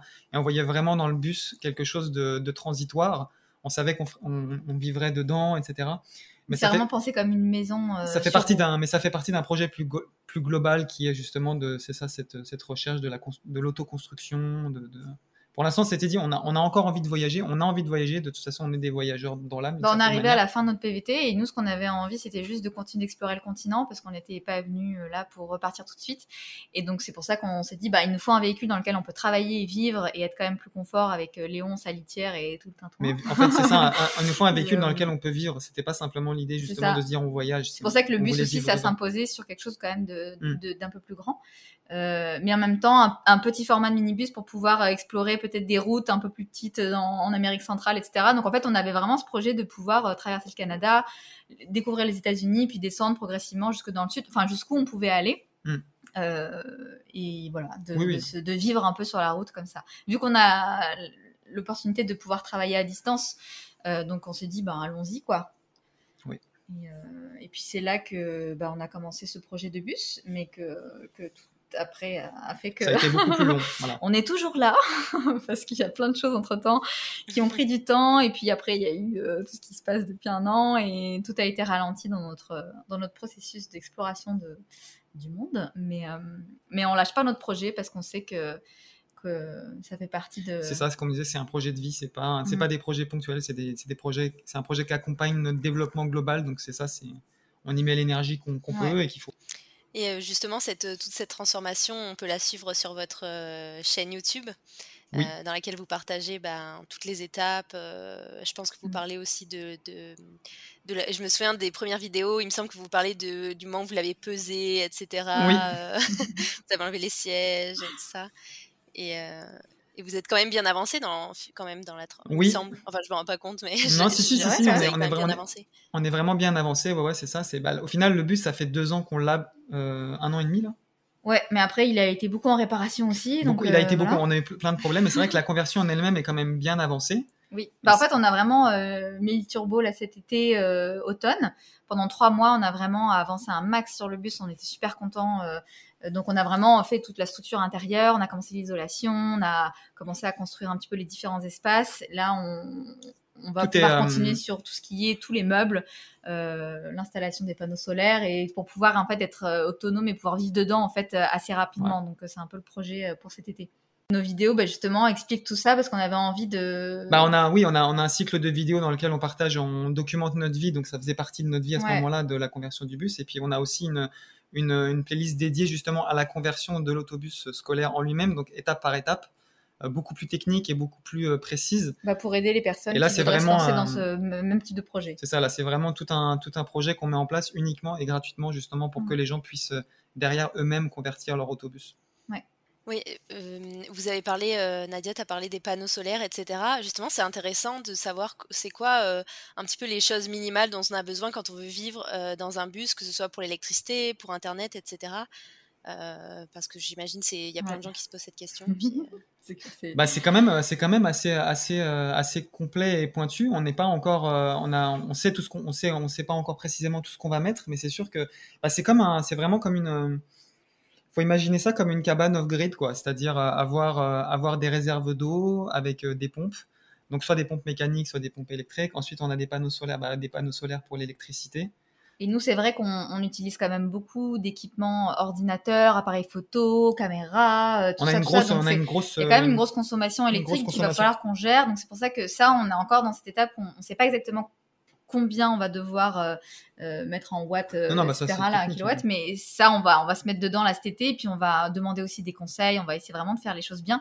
Mais c'est sûr que hum, en dehors de ça, après au final, c'est trouver des options, des astuces pour pouvoir se chauffer peut-être pas électrique, pour pouvoir euh, Nous, on va mettre un poêle à. Un poêle à bois on aimerait bien pouvoir mettre un petit, un mini poêle à bois pour se chauffer avec ça, et puis euh, utiliser cette chaleur-là même pour faire chauffer des choses. Enfin, trouver des astuces et peut-être aussi être moins sur les ordinateurs, arriver à, à vraiment développer des activités qui, euh, qui s'extraient un peu de ça pour pouvoir ne pas forcément prendre trop d'énergie. Et après, c'est, euh, bah, c'est voilà, c'est vu qu'on va vivre dedans au quotidien, euh, c'est sûr que ça demande une organisation même spatiale pour pouvoir travailler ensemble, être dedans dans un petit espace. Euh, voilà, il y a tout tout ça qu'on a pensé en amont, vu que bah, c'était c'est nos métiers mmh. d'origine, donc on prend plaisir à, à penser la fonctionnalité, à penser à toutes, toutes nos activités. Mais après, c'est sûr que ça demande aussi des budgets d'aménagement qui, nous, euh, comme on n'a pas les fonds euh, pour le faire d'un coup, on est obligé de faire par étapes. Donc, euh, donc comme on continue de travailler en parallèle, dès qu'on a un peu d'argent de côté, hop, on passe à une, une étape mmh. après pour pouvoir, pour pouvoir acheter. C'est pour ça que notre projet, il a pris au final un peu plus de temps que prévu. Parce qu'on a perdu beaucoup d'argent dans les réparations mécaniques qu'on aurait pu mettre dans l'aménagement, mais bon, la vie est escalée, donc, donc on, on, fait comme on peut, quoi. Ouais. Et je pense que c'est ça, c'est derrière ce projet, c'est comme un projet de, comme je disais, de cabane off-green ou d'une certaine manière de mini-maison. Il y a une forme de.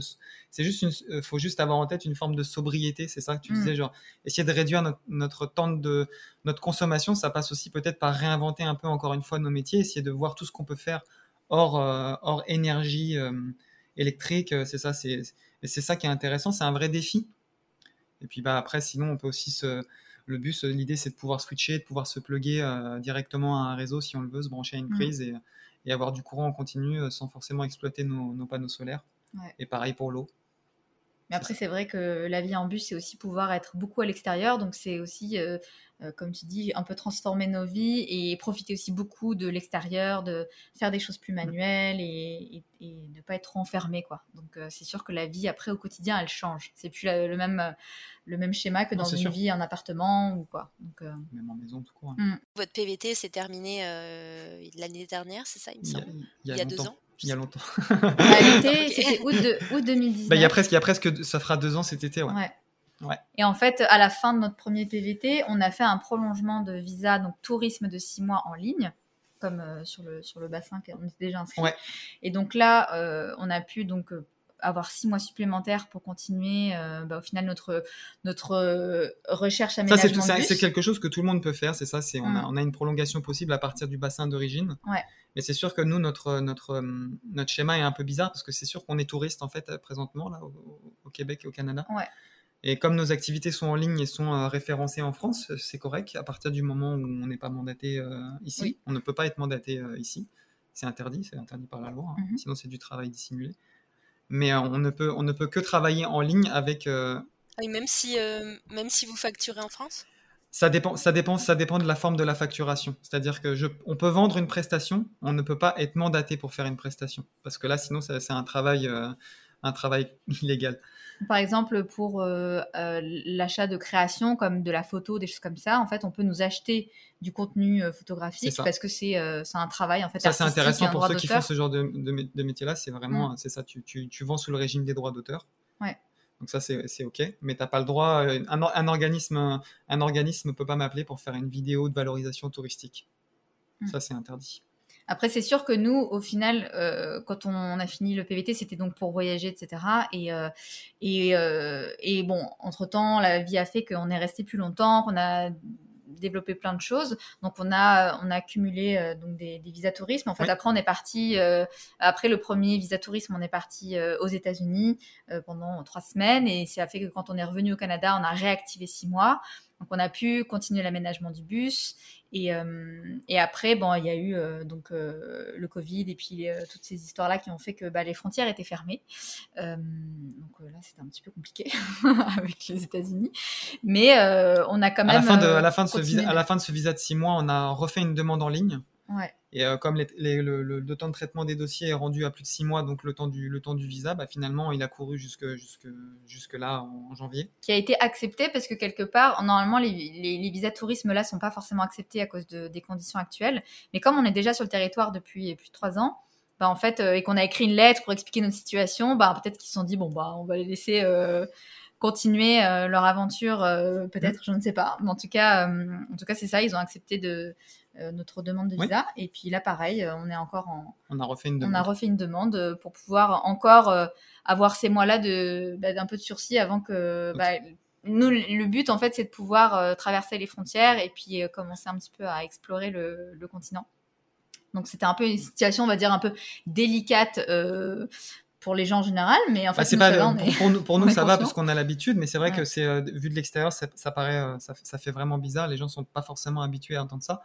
Mais c'est aussi c'est ça, c'est parce que euh, par rapport au travail, bah voilà, on, travaille en ligne et puis encore une fois notre, notre, façon de vivre et puis on a les choses sont mises sur notre chemin pour qu'on ait le moins de entre guillemets de, de problématiques par rapport à ça. On n'a pas forcément besoin d'argent, donc on n'a pas on se, on se met on se met on se met pas en difficulté d'une certaine manière. Et, et puis on a aussi beaucoup mis en place mine de rien des systèmes d'échange. Oui. On fait on fait beaucoup d'échanges, voilà. On troque à l'ancienne. Hmm. Bah ouais, c'est ça, parce que là, on, on rentre plus dans un cadre de. Euh, voilà, c'est quelqu'un qui a besoin d'une prestation, mais je, dis, je dis prestation, mais qui a besoin de quelque chose. bah, on lui offre et, la, personne en retour nous offre autre chose. Et ça, c'est, je trouve que c'est, tellement enrichissant. On est, hors, on, est hors, on est hors système, on est vraiment, là pour le coup, on est vraiment off-grid de la vie et c'est, vraiment cool parce qu'on a fait énormément de rencontres grâce à ça. Mais en tout cas, c'est intéressant le, ce, que vous, ce dont vous parlez par rapport au visa touriste et tout ça, et que vous avez fait une lettre et qu'ils ont été acceptés, parce que s'il y en a qui nous écoutent qui sont dans la même situation, ben, ça peut aussi euh, fonctionner. J'imagine vous avez peut-être expliqué votre situation de, de, la, transformation du bus, etc. Qui fait que vous avez besoin d'être ici. Oui. Non, mais c'est vrai, et je pense que c'est ça, et comme tu le dis, c'est important pour les gens, tu sais, de, ça, de, cette croyance, en fait, euh, par exemple, quand on est parti la première fois aux États-Unis, les gens nous ont dit bah, Vous avez déjà fait un visa de tourisme. Tout le monde nous disait Vous ne pourrez jamais revenir tout de suite. Il faut passer plus de trois mois. En fait, il y a, vraiment ce, concept de croyance limitante qui, fait, part de statistiques, de on dit, qui font que les gens s'enferment en fait dans cette croyance-là. Ils disent bah, On va pas pouvoir revenir, on va pas pouvoir revenir. Et au, final, on est revenu trois semaines après. On a pu, là, il s'est passé la même chose avec le visa. On ne peut pas cumuler en ligne deux visas de tourisme on l'a fait, c'est possible. En fait, d'une certaine... on y croit à chaque fois. en fait, on y croit. On fout, on y va, on essaye, et à chaque fois ça marche. C'est comme pour avoir notre PVT, on, savait qu'on l'aurait, on savait pas quand, mais c'est toujours ça, c'est mm. juste d'avoir en tête de se dire que c'est aussi la, puissance de la, puissance de l'intention, de l'intention qui est quand même assez, euh, assez, assez dingue. On, l'expérimente tout le temps depuis euh, plus de 4 ans maintenant, et ça, ça marche vraiment. À partir du moment où on nourrit quelque chose de, une pensée positive, si on se dit bah non, on va rester, on va rester, tout va bien se passer. Ouais, c'est ça. On savait qu'on pourrait revenir euh, au Canada. Et, là, on savait qu'on pourrait, savait qu'on pourrait rester. Et parce que, vrai que tout le monde était un peu inquiet. Puis finalement, on a passé la frontière. Je pense que ça n'a jamais été aussi rapide que ce passage de frontière où euh, je pense que le douanier, il, c'était un lundi matin, c'était une tempête de neige, il s'est dit qu'est-ce qu'ils font là, ces deux-là? Et en fait, il nous a même pas demandé nos papiers, il était ah bon, bah profitez bien, on était là, quoi, qu'est-ce qui se passe, quoi, quoi? Alors qu'on était, mine de rien, nous quand même pas mal stressés à ce moment-là. Ouais. Mais c'est ça, il s'est dit, mais euh, voilà. En fait, on s'est dit, mais pourquoi se préoccuper, se stresser pour des choses alors qu'en fait, il faut, faut y aller, il faut vivre le truc et puis tu, tu, tu réagis dans l'instant. Si ça se passe mal, ben tu réagis dans l'instant de ça se passe mal, mais ça sert à rien de stresser avant euh, et d'y aller quoi. Et puis si tu tentes et puis tu vois comment ça se passe et au final à chaque fois on, on, tente le coup, on y va avec le cœur et on y va avec euh, toute notre conviction et puis finalement euh, c'est fluide. Est-ce que vous avez des personnes qui vous inspirent au quotidien? Réelles, fictives, connues, pas connues, peu importe. Oh là là, la question. Alors, ça, ça, c'est un sujet vraiment très compliqué parce qu'en fait, c'est Moi, je pense que c'est, euh, j'ai pas de, j'ai pas de personne en particulier. C'est vraiment les échanges que j'ai en fait dans mon, mmh. dans ma vie, en fait, au quotidien avec les gens. C'est, euh, c'est, j'ai pas de, j'ai pas de, j'ai pas de guide. J'ai pas quelqu'un qui me, à qui je m'identifie ou qui me vraiment qui me nourrit. C'est juste, c'est vraiment ma vie du quotidien et c'est les échanges que j'ai avec des amis, avec des gens que je rencontre. Euh, tu vois, même avec toi, enfin, d'une certaine manière, il y a une richesse là-dedans et je vais m'inspirer de, de cet échange qu'on a. Et c'est euh, c'est le quotidien, en fait. Notre, euh, enfin, moi, ma richesse, ma richesse, c'est mon inspiration, je la trouve dans le quotidien, pas dans euh, c'est ça, je m'assimile pas ou je me projette pas dans, le, dans la réalité de quelqu'un ou d'autre hein. chose. Mais c'est marrant parce que c'est une question qu'on s'était posée la dernière fois tous les deux où je disais, euh, il y a quelqu'un qui t'inspire ou voilà. Et en fait, on n'a pas forcément ce truc de, euh, ouais, euh, cette personne ou quoi. C'est vraiment, moi je sais qu'il y a plein de lectures diverses qui m'inspirent de fou, mais il y a, il y a tout, tout mélangé fait que ça prend sens. Et c'est ça, c'est en, en, fait, on fait des rencontres tellement enrichissantes depuis quelques années où on sent que c'est vraiment une, une reconnexion waouh, on se dit waouh, c'est comme si on se connaissait tous et qu'en fait on, s'inspirait tous les uns les autres à travers ce qu'on fait, chacun en fait. Et, euh, et c'est ces, ces échanges-là qui sont hyper inspirants pour nous et qui nous, qui nous boostent au quotidien parce qu'en fait c'est un, un échange d'énergie comme ça qui, qui est hyper bienveillant. Et, euh, ouais, c'est ça, mm. que ce soit même, euh, on disait, nos échanges dans la vie avec les gens. Et puis tu vois, genre, te dire, genre, j'ai n'importe quoi, un auteur ou un vidéaste ou peu importe, ou un, on pourrait en dire plein, mais en fait, tout ça fait partie d'une grande maille mm. qui, en fait, fait l'inspiration fait dans sa globalité. Je, honnêtement, j'aurais du mal à mettre le doigt sur quelqu'un en particulier. Mm, je suis pas capable. en fait, c'est pas, c'est pas qu'il y en a pas, c'est qu'il y en a trop. Ouais, on dit souvent euh, qu'on est euh, la somme des cinq personnes ou des cinq, euh, personnes qu'on fréquente le plus dans la vie, mais ça, finalement, c'est ça, on est la somme de tout ce qu'on ce qu'on lit, ce qu'on le positif attire le positif. Enfin, quand on est bienveillant avec, quand on s'intéresse au projet des autres et qu'on est encourageant envers ça, ben forcément, ça nous donne beaucoup d'énergie. Enfin, je trouve que c'est vraiment, mmh. c'est vraiment intéressant. Et est-ce que vous avez des, des œuvres à recommander justement à nos auditeurs, que ce soit des livres, des podcasts, des... Il y en a beaucoup. ouais, c'est pareil. C'est...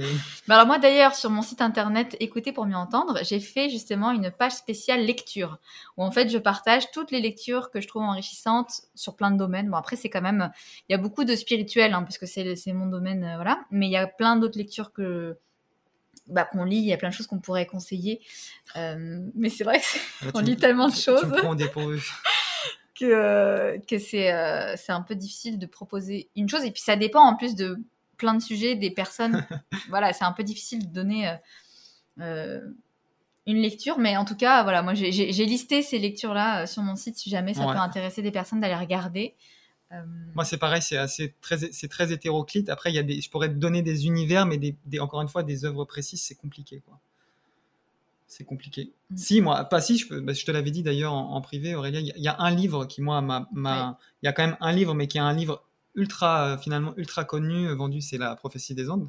Qui m'a... C'est un roman, donc c'est vraiment un roman, initiatique. C'est un roman initiatique, mais qui est, qui est, très simple. Qui a été un déclic pour toi. Qui est très simple et très accessible, qui a été un déclic en, en, même temps que l'Asie pour moi. Et ça, c'est un livre vraiment cool qui, je pense, euh, qui est très simple, qui paye pas de mine et qui peut parler de. En fait, il a différents niveaux de lecture. Qui est, euh, on peut le relire à différentes étapes de sa vie. Euh, il ne nous dira jamais la même chose. On verra, on verra d'autres choses. Donc ça, c'est ça qui est. Moi, il y a un livre que je suis en train de lire en ce moment qu'on m'a conseillé que je trouve hyper intéressant justement là-dessus. Ça s'appelle Kilomètre zéro et, et en fait, c'est une sorte d'approche aussi un peu initiatique. Voilà.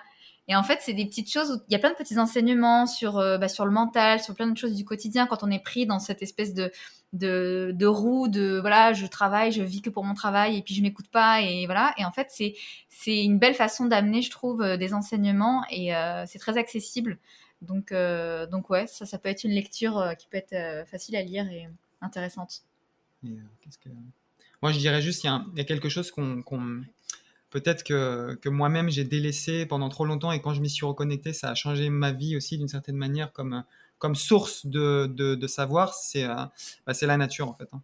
C'est euh, la nature, c'est la, c'est euh, dans son dans son dans son ensemble, c'est vraiment c'est inépuisable en fait quand on est, quand on, la nuit, on regarde les étoiles, bah, il peut se passer plein de choses. Euh, regarder un ruisseau pendant une heure, euh, il peut se passer plein de choses.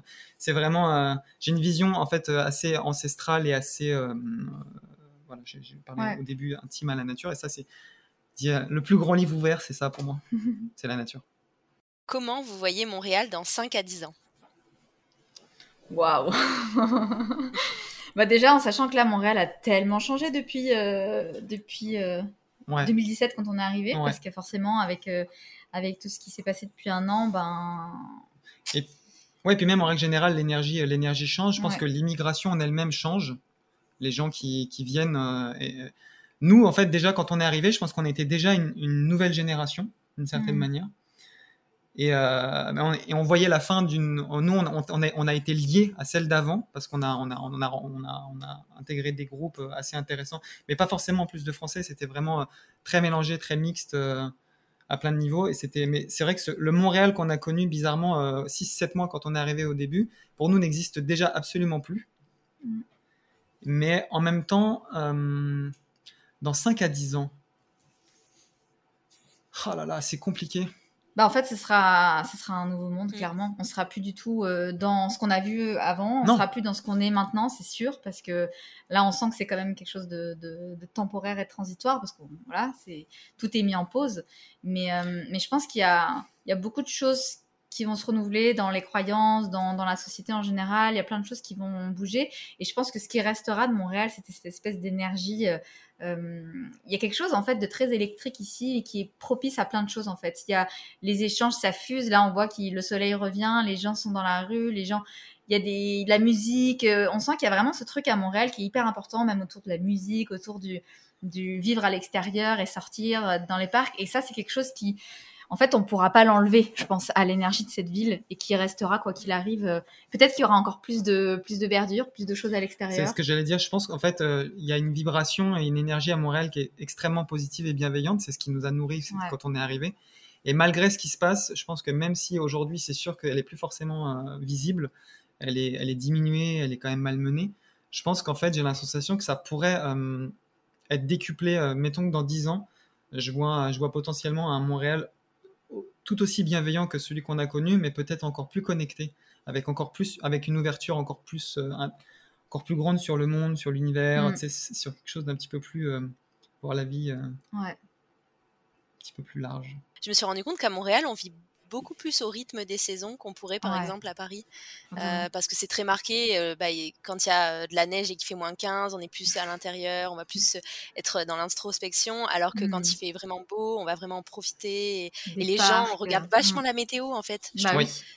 c'est je le faisais pas autant avant mais là je regarde la météo de la semaine et du coup je me ça, ça on cale un peu aussi euh, nos activités en fonction de la météo. On se dit que voilà, il va faire beau, euh, c'est sûr que je vais sortir, que je vais faire ça. Donc c'est. J'annule tous mes plans à l'intérieur et je sors, c'est sûr.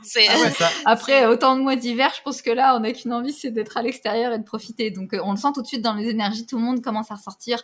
Ça fait tellement du bien de voir cette énergie qui manque en fait pendant l'hiver aussi, quoi même si ça fait du bien d'être à l'intérieur. C'est pas la même, en fait, c'est ça, on a un rapport aux saisons qui est beaucoup plus naturel, exactement. En tout cas, pour, je parle pour tous ceux qui sont de l'hémisphère nord, hein, hmm. parce que c'est pas, c'est ça. Enfin, en tout cas, on se comprend quoi. Mais euh, ouais, ce rapport aux saisons, il est, il est, il est, c'est, euh, on a un rapport, c'est très précieux, je trouve en fait, justement ce côté, justement. Euh, et je pense que notre corps, il aime, il aime, notre corps, il aime ça. En tout cas, moi, je sais que le mien, il aime ça, vraiment cette espèce de, ouais, de s'adapter euh, aussi nos rythmes en fonction des saisons. Et ici, on le sent vraiment euh, à Montréal pour ça. C'est cyclique, c'est assez, assez, assez, beau en fait, justement. C'est ça, tu, comme on le disait, là, il a, fait, il a, commencé à faire chaud un petit peu.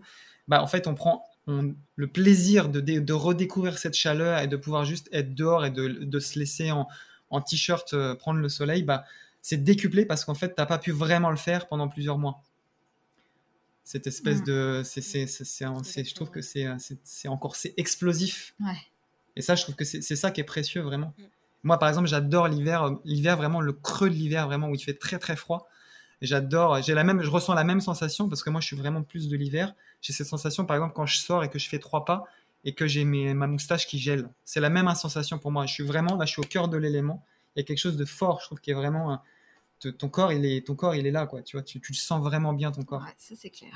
ouais, mais tu vois, c'est quelque chose qu'on n'a pas justement quand ah on est justement dans un, dans un pays plus tempéré comme la France et encore plus à Paris, euh, parce qu'on sait qu'en ville aussi, les, les, températures et le climat, il est différent parce qu'il y a la chaleur qui est générée par la ville hein, d'une certaine manière, donc ça crée des bulles. Mais euh, mais on n'a pas, c'est plus linéaire. Ah bah, donc en fait, on n'a pas cette sensation de mm. changement, de transition. Notre corps, il est linéaire lui aussi. Donc en fait, on n'a pas de cycle. Là, on a des cycles créatifs. Tu vois, dans l'hiver, on va être beaucoup plus dans l'introspection, comme tu disais Aurélia, on, va, on, va, on, va, on va nourrir des choses. Le printemps va être dans la formulation, l'été, ça va être l'action, et l'automne, ça va être plus le, on est dans quelque chose, on prend conscience de ce qui a été fait, et on va re-rentrer dans une phase introspective. C'est d'avoir d'avoir les saisons comme ça, je trouve que c'est euh, une, vraie richesse. Mm. Oui, c'est vrai, je suis, je suis vraiment d'accord là-dessus on arrive à la fin de l'épisode. Est-ce qu'il y a quelque chose que vous aimeriez rajouter ou des questions ou peu importe? Je pourrais juste dire, juste dire ce que je dis à chaque fois. C'est, c'est bah, toujours, je pense que c'est un peu notre leitmotiv, c'est, que de faire en sorte que les gens n'oublient jamais de rêver d'une certaine manière, se laisser toujours porter par ses, désirs et par ses souhaits, et ne pas s'imposer de limites d'une certaine manière. Je pense que c'est ça. Ça peut être un bon, un, bon, un bon mantra dans la vie, tu vois. C'est les limites qu'on a, c'est celles qu'on s'impose. Et si on décide qu'on n'a plus de limites, bah tout est possible. Ouais. il faut, faut juste s'écouter, s'affirmer tel qu'on est, ne pas avoir honte de, de dire qui on est et, euh, et juste euh, de, de, vivre pleinement en fait euh, chaque jour qui passe parce que la vie elle est précieuse malgré tout et, et c'est ça d'en profiter mmh. pleinement au quotidien et s'écouter parce qu'en fait on a tellement de choses à chacun à offrir à c'est illimité quoi. On n'a plus, le temps de se, euh, on plus le temps de se limiter. ouais. il, faut se, il faut se révéler. C'est le temps de la révélation. Bah, en tout cas merci beaucoup euh, pour cet échange euh, super intéressant merci à toi. qui va beaucoup apprendre à nos auditeurs et beaucoup aider.